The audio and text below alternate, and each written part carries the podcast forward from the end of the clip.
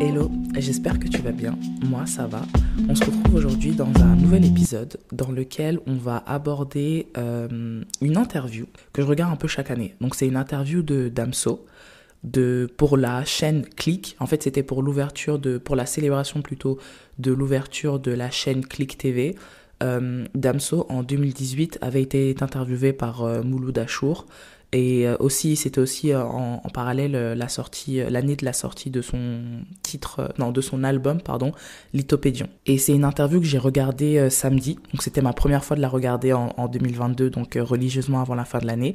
j'ai re-regardé cette interview samedi et je cherchais un sujet de, de podcast. J'avais zéro, j'avais zéro inspiration et je me suis dit, bah tu sais quoi, parle de ça parce que c'est une interview que tu regardes tout le temps. C'est une interview que tu trouves importante aussi par rapport à la manière dont tu réfléchis. Donc ce serait pas mal de la partager avec toi et euh, que tu puisses me donner ton avis. C'est une interview dans laquelle en gros Damso va aborder sa sincérité. Euh, la, enfin, va, il va pas aborder sa sincérité pure et dure, mais ce, ce sera plus qu'il sera sincère par rapport à certains sujets qui inspirent énormément ses textes. Donc tu auras le concept de la croyance, l'éducation, le rapport aux femmes, le, le rapport à l'amour. Et euh, c'est la manière dont tout au long de euh, l'interview, Mouloud va lui poser des questions, va ramener des trucs. Euh, en gros, on va parler un peu des, des différentes polémiques qu'il a pu rencontrer euh, dans sa carrière jusqu'à cette période-là. Et euh, Damso va élaborer dessus. Et euh, ce que j'ai, ce que j'aime beaucoup dans le style d'interview de Mouloud Achour, c'est qu'il est, je crois que, je crois que c'est l'un des journalistes, et je pense que c'est ce qui fait sa force, c'est que c'est l'un des journalistes les plus euh, les plus euh, authentiques qui puissent euh, exister encore aujourd'hui. Ce que ce que je trouve très très honorable, c'est vraiment sa manière d'interviewer. C'est-à-dire que lui, il, a, il aura sa manière de décortiquer ton art, quel que soit l'art que tu fais, que tu, que tu sois youtubeur, euh, rappeur, acteur ou autre, et il va essayer en fait de comprendre sans pour autant apporter une critique. Et dans cet épisode, ce qui me marque tout le temps, c'est que, enfin en tout cas, moi ce qui fait que je reviens à chaque fois, chaque année pour cet épisode, c'est qu'il y a une sorte de mini bouquin que Damso a écrit pour son fils à l'époque, qu'il a appelé euh, l'antidote. Et dans cette interview, justement, euh, revient sur ce, ce bouquin-là et lui fait lire un extrait. Et euh, j'ai choisi six de ces règles-là et j'ai décidé de réagir à chacune de ces règles-là. Donc je vais les citer au fur et à mesure, tu vas entendre Damso les citer au fur et à mesure.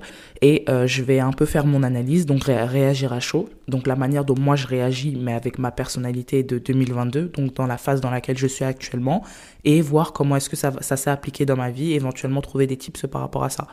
Donc, euh, en gros, ces règles-là, tu peux les prendre comme des sortes de citations slash commandements que tu de, que son fils devrait suivre, tu vois. Mais je pense que c'est, enfin, j'ai trouvé ça tellement pertinent que j'estime que c'est pas juste pour son fils, en fait. C'est vraiment des trucs qui peuvent être appliqués à ta vie. On va passer aux différentes réactions aux règles et je te dis à tout de suite. Ne crois pas en tes rêves, réalise-les. Il y a un TikTok qui me vient en tête. En gros, c'est je ne suis pas sûr de pouvoir tenir face à la quantité de travail et de stress qui vient avec euh, le fardeau qu'est la poursuite de l'excellence. Et euh, je pense que ça nous arrive beaucoup parce qu'on va prétendre que c'est ok. On va prétendre que ah bah de toute façon c'était pas fait pour moi. Euh, J'avais peut-être pas le talent pour accomplir ou me lancer dans euh, ce, ce projet que j'ai envie d'entreprendre. Donc je vais décider de pas commencer. Sauf que le truc c'est quoi? C'est que tu vas te rendre compte que tu vas passer ta vie en fait à hum, repousser, donc à procrastiner cet accomplissement ou cette réalisation, ou à juste procrastiner le, fait que tu, tu, tu dois croire en toi en fait. Et je pense que dans ce concept de croire en toi, lorsque je me suis un peu posé dessus, je me suis rendu compte, en tout cas pour moi, tu me diras ce que tu en penses par rapport à ça, pour moi il est beaucoup plus facile de croire en quelqu'un d'autre que de croire en soi. Surtout une personne que tu aimes, que ce soit un ami, que ce soit un membre de ta famille ou tout simplement un membre de ton système, euh, de ton cercle euh, immédiat, c'est plus facile pour moi d'avoir cet euh, engouement pour eux que cet engouement pour toi parce que la plupart du temps lorsque tu vois par exemple un de tes potes se lancer dans une entreprise ou se lancer dans un projet de l'art ou un truc comme ça en fait c'est un potentiel que tu as déjà vu en cette personne ou que tu vois ou que tu apprends justement à connaître une partie de cette personnalité que tu apprends à connaître donc t'arrives pour toi à voir plus loin pour cette personne, même plus loin que elle, elle ne voit pour elle-même, tu vois. Lorsqu'il s'agit de toi, c'est un peu comme mettre tous tes œufs dans le même panier. Je vais continuer avec cette métaphore, mais je, je sais pas si elle a du sens, mais je pense qu'elle a du sens. Parce que pour moi, croire en soi, il y a une responsabilité. Euh, on va dire, euh, t'as un pote qui veut devenir artiste. Tu vas voir, en fait, tous ces projets, ça reste sa responsabilité. Et quand on est très honnête et qu'on essaye vraiment de pousser, ça peut être un peu mal vu ce que je vais dire. Mais en soi, si ton pote, il va, si ton pote, il échoue dans ce qu'il entreprend, la l'échec ça reste sa responsabilité tu vois quand tu crois en quelqu'un oui bien sûr tu seras là pour l'aider à relever la pente si par exemple il a pris un mauvais tour et que euh, sa route vers le succès c'est un peu plus allongée mais que tu vois toujours plus pour lui bien sûr lorsqu'il va rencontrer des remparts lorsqu'il va se prendre des gros des gros clashs ou des noms tu seras là pour soutenir cette personne tu vois mais honnêtement ça ne t'affecte pas directement à part si tu as mis de l'argent dans ce projet là ça ne va pas autant t'affecter que la personne qui elle-même vit cet échec là tu vois qui elle-même doit se remettre mettre en question. Alors que lorsque tu crois en toi et que tu mets tous tes œufs dans le même panier, en fait, c'est toi et toi-même. Et un truc que j'ai réalisé aussi, c'est que t'as beau avoir un système autour de toi de personnes qui t'aiment, qui sont là pour te pour t'encourager, pour te dire à quel point euh, ils, estiment que t'es incroyable, que tu vas réussir et tout, tant que toi tu ne crois pas en toi-même, tu vas aller nulle part en fait. Ton cerveau, c'est le seul rempart entre toi et tes projets, toi et tes accomplissements, toi et cette partie de ta personnalité que tu sais que tu dois pousser à fond ou euh, ce, travail, cette quantité de travail euh, ou cette rigueur que tu dois avoir pour justement atteindre euh, l'ultime qui est pour toi le, enfin en gros ta conception du succès, tu vois. En fait, lorsque tu te rends compte que tu te mets dans cette position de ah bah tu sais quoi, de toute façon euh, je suis pas faite pour ça ou je suis pas fait pour ça ou euh, j'estime que c'est pas pour moi ce truc alors que tu sais très bien au fond de toi que c'est ton rêve ou que tu as vraiment un projet dans lequel tu aimerais te lancer. En fait, si tu te mets dans un concept de j'ai un rêve, je vais jamais le réaliser, tu vas c'est comme si en fait tu préfères te voir gaspiller euh, ton potentiel et euh, vivre dans le regret que de te dire que ok qu'est-ce qui se serait passé si j'avais si je m'étais vraiment lancé? Moi moi quand j'ai fait ma réflexion par rapport à ma position sur cette euh, sur ce concept là je me suis rendu compte que bah le podcast en fait c'est ça en soi je pense que ne crois pas en tes rêves réalise-les euh, pour moi, la manière dont ça s'est appliqué, c'est avec ce podcast. C'est que en soi, je ne sais pas si j'ai vraiment un rêve dans ma vie. Comme je t'ai dit dans l'épisode Un soldat blessé trop tôt, qu'est-ce que tu veux faire quand tu seras grande? Je ne sais pas jusqu'aujourd'hui. Tu vois, je me vois faire quelque chose, mais je ne sais pas quoi faire. Mais honnêtement, avec ce podcast, je me suis dit, tu sais quoi, Reine? Tu sais pas que tu sais pas ce que tu veux faire dans ta vie, mais si tu fais ça jusqu'à la fin de ta vie, honnêtement, tu, tu te sentiras accompli. Donc je me suis dit, ok, ça veut dire que c'est quelque chose qui me tient vraiment à cœur et que je vois un potentiel en moi pour continuer ce genre de projet, tu vois. Mais euh, le, le seul truc qui se tient, qui s'est tenu en tout cas entre moi et le fait de commencer ce podcast, c'est mon cerveau. Parce que moi j'estime que ton cerveau, c'est ton plus grand fan, mais c'est ton plus gros hater aussi. Moi, combien de fois je me réveille, je me dis, je vais tout abandonner. Je dis, c'est nul, personne va m'écouter, bla bla, Mais après, quand je me pose, je me dis, tu sais quoi, euh, juste donne-toi 365 jours, littéralement, où tu vas être la plus rigoureuse possible et tu vas tout donner. Tu vas être, euh, que ce soit ta présence sur les réseaux sociaux, honnêtement, ma présence sur les réseaux sociaux, elle est éclatée. J'ai un compte Instagram, on dirait que je suis un troll. Je me suis dit, tu sais quoi, euh, euh, essaye d'avoir une présence sur les réseaux sociaux, essaye juste de cet art-là en, en lequel tu crois, ce potentiel que tu sais que tu as, essaie de le partager le maximum possible jusqu'à ce que limite ça, ça saoule des personnes que tu, que, tu le, que tu postes ton podcast tous les jours. Juste crois en toi au moins une fois dans ta vie, ne serait-ce que pour te prouver que tu as cru en toi, tu vois. C'est-à-dire ne vis pas dans ta tête jusqu'à la fin de ta vie et tu vois le, et tu, et tu gaspilles le temps en te disant ouais, euh, ce sera plus tard, plus tard, plus tard, plus tard. Plus tard n'existe pas. Fais ce qu'il te plaît jusqu'à ce que ça plaise aux autres et pas le contraire. Ça, j'aime bien ça. Pour comprendre cette règle-là, moi, j'ai juste pris, je me dis, ok, il finit par, mais pas le contraire. Ok, c'est quoi le contraire? Le contraire, c'est ne fais pas ce qui plaît aux autres jusqu'à ce que ça te plaise. Et pour moi, il n'y a pas plus euh, explicite que ça, en gros. C'est que ne te mets pas dans une situation où tu dois plaire à la masse et que tu estimes que lorsque tu plairas à la masse, tu trouveras ta voie dans euh, la validation de la masse. Et euh, lorsque je me pose un peu dessus, je me dis, ok, mais et si tu te retrouves dans une situation où tu es obligé de faire ce qui plaît aux autres avant de faire, avant de, avant que ça te plaise à toi? Et je me suis dit, ok, mettons que les autres, c'est un système. Je vais te prendre l'exemple d'une pote, par exemple. C'est une personne que hum, j'ai eue dans ma vie. C'est une personne qui a, s'est lancée dans des études dans un domaine que, qu'elle n'appréciait pas mais ses parents voulaient qu'elle soit dans ce domaine-là. Ses parents voulaient qu'elle soit médecin, que cette personne soit médecin. Ok, je vais faire de la médecine, sauf que la médecine, on sait tous que ce sont des études extrêmement compliquées et que si tu n'es pas passionné par la médecine, je ne sais pas comment tu vas tenir, ne serait-ce que euh, mentalement, parce que la charge mentale des étudiants en médecine, franchement, force à vous, c'est très compliqué. Donc voilà, elle s'est lancée dans ces études-là. Quand tu te retrouves malheureusement dans ce genre de situation, c'est un peu comme si tu disais, ça va me plaire à l'usure. C'est-à-dire, en fait, à force de le faire, je vais trouver euh, de la joie dans certaines activités qui sont en relation avec le domaine dans lequel je suis en train de me lancer. Et j'estime que euh, genre joie plus joie plus joie plus joie ça va faire que je vais aimer tu vois. Sauf que pour moi honnêtement c'est pas en fait ce n'est pas toi. Si tu sais que c'est pas pour toi quoi que tu fasses dans ta vie, quel que soit le nombre de fois où tu vas répéter cette activité ou le nombre de joies que tu vas trouver dans les petits détails de cette activité, si tu sais que ce n'est pas fait pour toi, ça ne te plaira jamais. C'est que lui, il y a une phrase qu'il a dite dans la dans l'interview que je te mettrai en description de de ce podcast, comme ça tu pourras aller checker. Enfin, c'est plutôt moi qui avais dit que si euh, j'arrivais pas à ce moment-là, ben prenez-moi et faites un peu ce que vous voulez, parce que pour moi, ça voudrait dire que j'ai rien compris à la vie. Et ce concept justement de ne pas faire ce que euh, les autres veulent jusqu'à ce que toi ça te plaise, c'est euh, un concept en fait qui, si tu remarques bien, ça régit toute notre vie. Ne serait-ce que les, les, réseaux sociaux, tu vois. Tu te rends compte que des fois il faut que tu te mettes dans la masse, dans le marché euh, populaire, en estimant que tu vas envoyer tout ce que tout le monde envoie parce que c'est le marché qui est viral et que dans ce marché viral tu vas trouver ta niche et qu'à partir du moment où tu vas trouver ta niche là tu vas créer ton propre marché. Sauf que des fois ça fonctionne pas comme ça. Des fois tu dois être la personne qui va transcender le marché je sais que la, majorité des personnes euh, sur ce marché n'aiment pas ce que je fais, mais je sais que dans ce marché-là, on est quand même 8 milliards d'êtres humains sur cette terre. Je vais trouver quelqu'un qui apprécie ce que je fais, tu vois. Ne passe pas trop de temps à essayer d'être ce que tu n'es pas, car tu finiras par croire que tu l'es vraiment. Quand j'écoute cette citation, le premier truc qui me vient en tête, c'est un réel que Will Smith avait posté, euh, dans lequel il aborde le concept d'estime de soi. Et c'est un réel que j'ai enregistré, que j'ai. En fait, il y a des trucs comme ça que je garde en tête, et j'ai l'impression que c'est des citations qui tournent en boucle dans ma tête, tu vois, et que à un moment elles prennent sens. Surtout quand je les, surtout quand je ne les comprends pas dès le début, je les garde dans ma tête. C'est comme si je les garde dans un dossier de ma tête et euh, elle tourne en boucle et quand j'arrive à cette phase et que je comprends, je me dis ok je comprends et j'écris un truc dessus et je passe et j'archive, tu vois. Dans ce réel, il parle d'une conversation qu'il a eue avec son ami sur le concept d'estime de soi et la dangerosité qui vient avec le fait de baser ton estime de soi sur la perception qu'ont les autres de ta personne.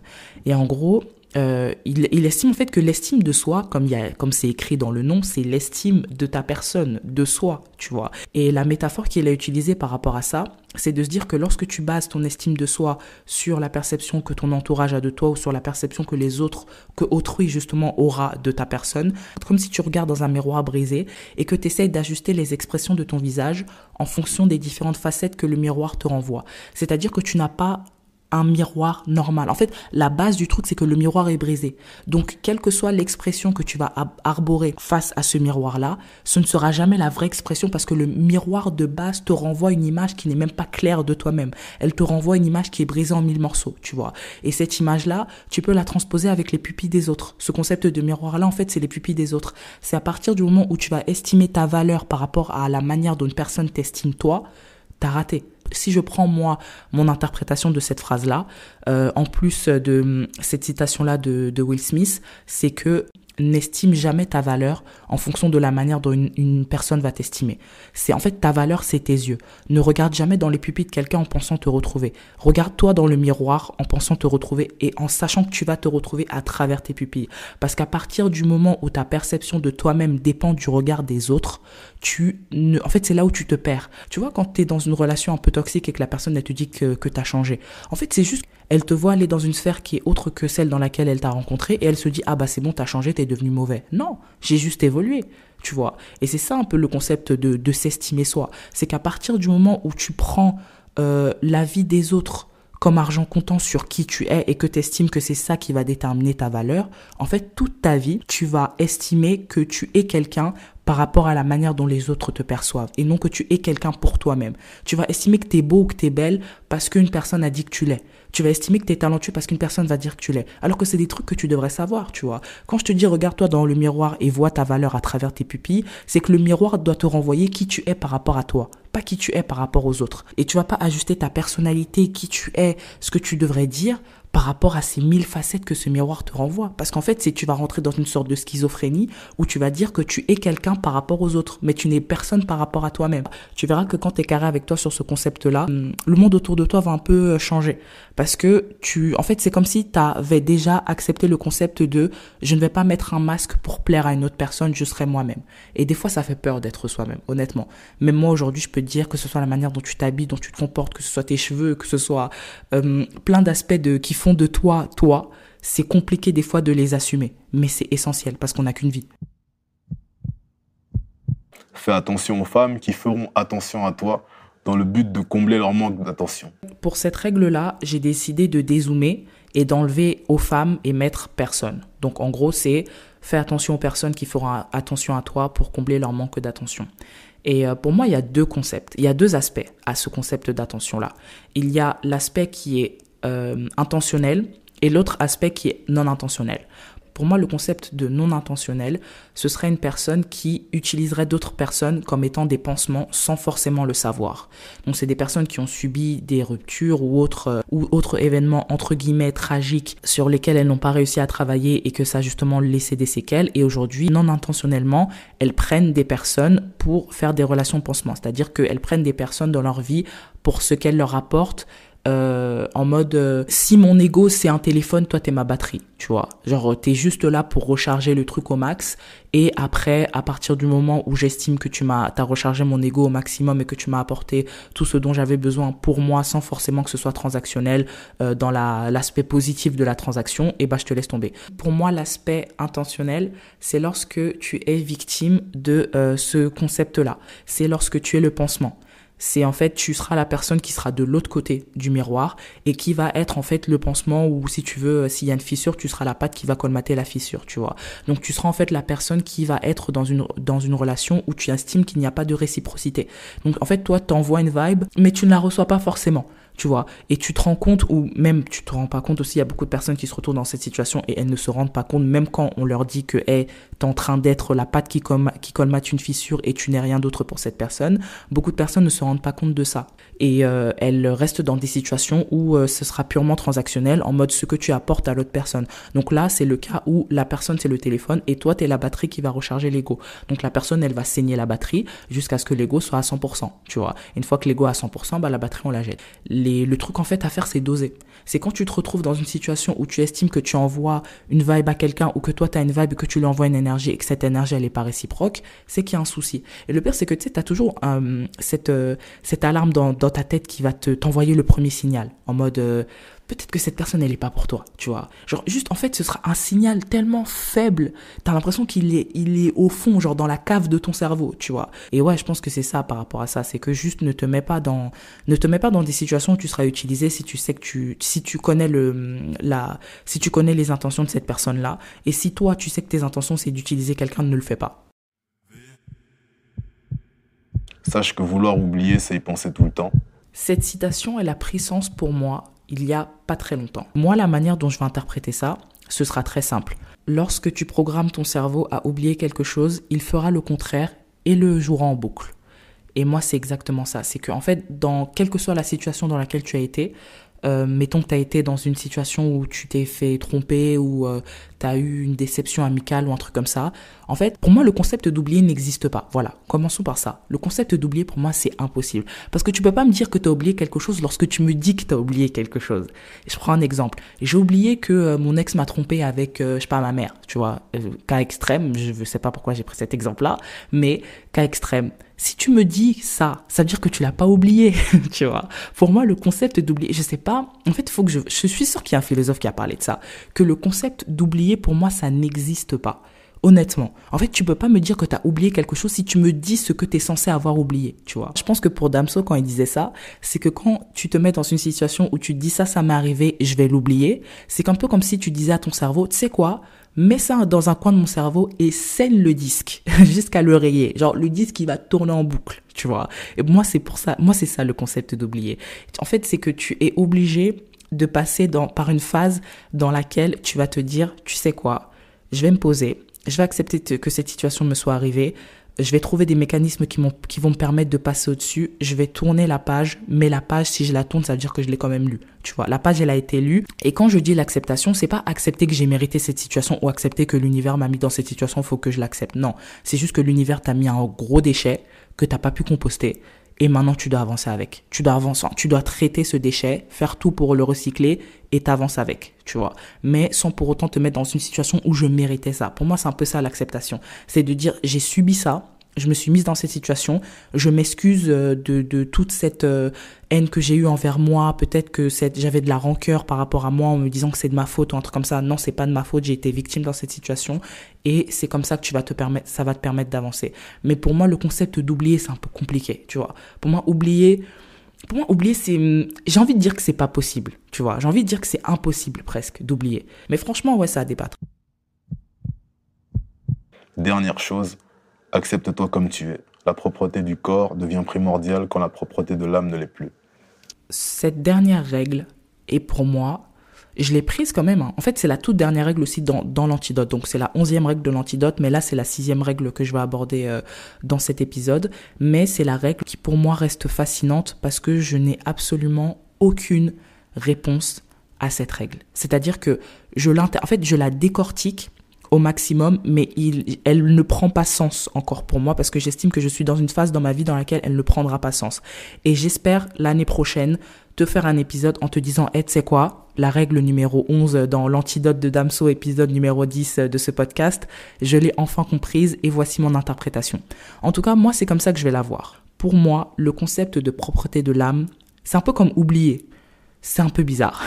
Parce que pour moi, la propreté de l'âme, en fait, c'est impossible d'avoir une âme propre. Je, vais, je vais prendre un exemple. Pour moi, l'âme est faite de tout et il y a des vices dedans. Même si tu te débarrasses de ces vices, ils, ils ont été là. Si tu prends un crayon à papier et que tu écris sur cette feuille et que tu gommes ce que tu as écrit, tu as quand même écrit sur la feuille. Donc le vice, il y a une trace du vice en toi, tu vois. Pour moi, c'est impossible d'avoir une âme propre. En fait, c'est, je pense que c'est un peu ça qui est un peu le paradoxe parce que lorsqu'il dit accepte-toi comme tu es et qui te dit de mettre en avant la propreté du corps parce que tu estimes que tu n'as que ton âme ne l'est pas, tu dois mettre en avant la carcasse donc ton enveloppe, ton corps. Euh, et non euh, ton âme parce que tu estimes que ton âme n'est pas aussi présentable, donc tu dois mettre en avant ton corps qui lui l'est. Sauf que pourquoi alors est-ce que tu devrais t'accepter comme tu es si tu dois mettre en avant ton corps au lieu de ton âme, tu vois? Ça va avec ta définition de je t'aime Ouais, voilà, c'est plus ma manière de dire c'est long et compliqué. Ouais, plus comme ça.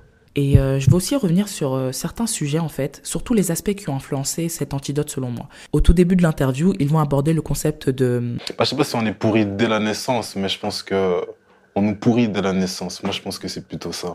Et cette, euh, et cette, euh, et cette manière qu'on a de te pourrir dès la naissance, c'est euh, de t'éduquer par rapport aux autres. Et lorsqu'il aborde le concept de l'éducation, Mouloud dit quelque chose de très pertinent. Il dit en gros, l'enfer, c'est les autres. C'est-à-dire que, et Damso, justement, il revient dessus en disant qu'en soi, c'est vrai, c'est un peu comme ça qu'on t'éduque. On ne va jamais t'éduquer par rapport au rapport que tu auras avec toi-même, mais on va t'éduquer par rapport au rapport que tu auras avec les autres. C'est-à-dire que lorsque tu es bruyant, toi en soi, tu fais pas de bruit mais on te dit que tu es, bruyant par rapport aux autres. Lorsqu'on va t'apprendre à utiliser ton espace, on va t'apprendre à utiliser ton espace par, par rapport aux autres. On va t'apprendre à réduire ton espace pour laisser de la place aux autres, mais pas forcément le partager. C'est un peu comme si on t'apprenait d'abord à être égoïste et après on te disait que oh non, en fait, faut partager, mais que dans ce partage-là, faut quand même être égoïste parce qu'il faut te méfier des autres, tu vois. Et tu as, vraiment ce concept-là. Il y a aussi cet aspect de l'urgence de vivre. Et c'est un terme que Mouloud a utilisé, que j'ai trouvé incroyable. C'est, euh, il a cette urgence de vivre et on lui demande pourquoi il dit justement c'est par rapport aux gens que j'ai vu mourir. Mais dans cette interview, Damso, euh, il y a un truc qui a pris sens aujourd'hui. Enfin, il y a un truc qui a pris sens euh, ce week-end quand j'ai écouté l'interview. C'est lorsqu'il a dit. Mais on fait comme si en fait, euh, ouais, c'est cool, c'est plus tard. Mais en fait, le plus tard n'existe pas. Ça vient de là, je crois. Parce que quand tu dis je vais remettre à demain, demain c'est quand? Vu que demain il y aura demain et après demain il y aura demain, tu vois. Donc ne serait-ce que de pousser à chaque fois au à tout à enfin tout à l'heure, plus tard et tout, c'est en fait c'est des notions de temps qui veulent dire dans deux jours, enfin dans deux heures, dans deux jours, comme dans 25 ans, tu vois. Et je pense que c'est ça un peu lorsqu'il parle de, de, de, de ce concept de vivre à l'instant, ne pas vivre pour les autres, euh, de vraiment avoir un rapport euh, qui est sain par rapport à toi et qui est sain aussi par rapport aux autres, ne pas te laisser utiliser parce que la vie, tu ne sais pas quand elle se terminera, tu vois. Sa transition, c'est un peu sur la croyance, tu vois. Il y a, y a un peu eu cet échange quand Mouloud lui a demandé s'il croyait, tu vois, si est-ce que tu crois en Dieu ou un truc comme ça. Et lui, son, son interprétation, c'était que... Et puis, euh, et puis c'est plus dans l'hygiène de, vie, en fait, dans l'hygiène de l'âme, de l'esprit. Ça, ça aide. Donc c'est un peu développer ce rapport entre toi et toi-même. Et c'est un truc qu'on voit lorsqu'il dit euh, que hum, de ne pas faire les, des trucs qui plairont aux autres euh, jusqu'à ce que ça te plaise ou que, euh, même de te mettre dans une, dans une situation où tu vas estimer qui tu es par rapport à la perception des autres en pensant que ce sera finalement toi. En fait, c'est ça, c'est que tu dois cultiver cet amour que tu as pour toi-même. Tu ne peux pas, en fait, il faut que tu apprennes à trouver un mécanisme qui te permettra de vivre en harmonie avec toi-même et te vivre en harmonie avec toi-même, surtout à l'intérieur. Tu peux changer le reste, il n'y a pas de souci. C'est ton corps, tu fais ce que tu veux avec. Et ce qui est beau dans cet antidote, c'est que tu sens que ce sont sûrement ces démons à l'époque. Et c'est quelque chose que j'aimerais avoir euh, la possibilité de, franchement, s'il y avait une nouvelle interview et que un jour par miracle, j'ai la possibilité de, de lui parler, c'est de se dire, ok, quel est ton antidote aujourd'hui, tu vois? Quels sont les différents commandements qui régissent, euh, les différents aspects de ta vie aujourd'hui? Est-ce que ce sont les mêmes que ceux que tu as donnés en 2018 Est-ce qu'ils ont évolué? Est-ce que certains ont changé? Est-ce que tu en as retiré d'autres? Et c'est vraiment cet aspect-là que je trouve incroyable. C'est la fin de cet épisode. J'espère que ça t'a plu. J'ai essayé de faire mon mieux pour réagir aux différentes euh, règles, commandements, citations, ce que tu veux de l'antidote de Damso parce que c'est quelque chose qui m'a vraiment marqué et qui au fil des années continue de me marquer. Je me suis dit que c'était cool d'aborder ça de cette manière-là. N'hésite pas à me donner ton avis. N'hésite pas à me faire tes retours, surtout sur le, numéro 6 parce que honnêtement, si t'es arrivé à cette phase où t'as compris, j'aimerais beaucoup que tu m'expliques parce que moi j'ai encore du mal avec euh, tous les paradoxes euh, que je vais trouver dans cette citation. Donc oui, n'hésite pas à noter le podcast sur Spotify s'il t'a plu. N'hésite pas à me suivre sur les réseaux sociaux, Instagram corpuva, TikTok une espace vie espace d'adulte. Et euh, ouais, j'espère que tu as passé une bonne journée ou une bonne soirée en fonction du moment où tu écoutes le podcast. Et je te dis à la semaine prochaine pour une nouvelle conversation. À jeudi.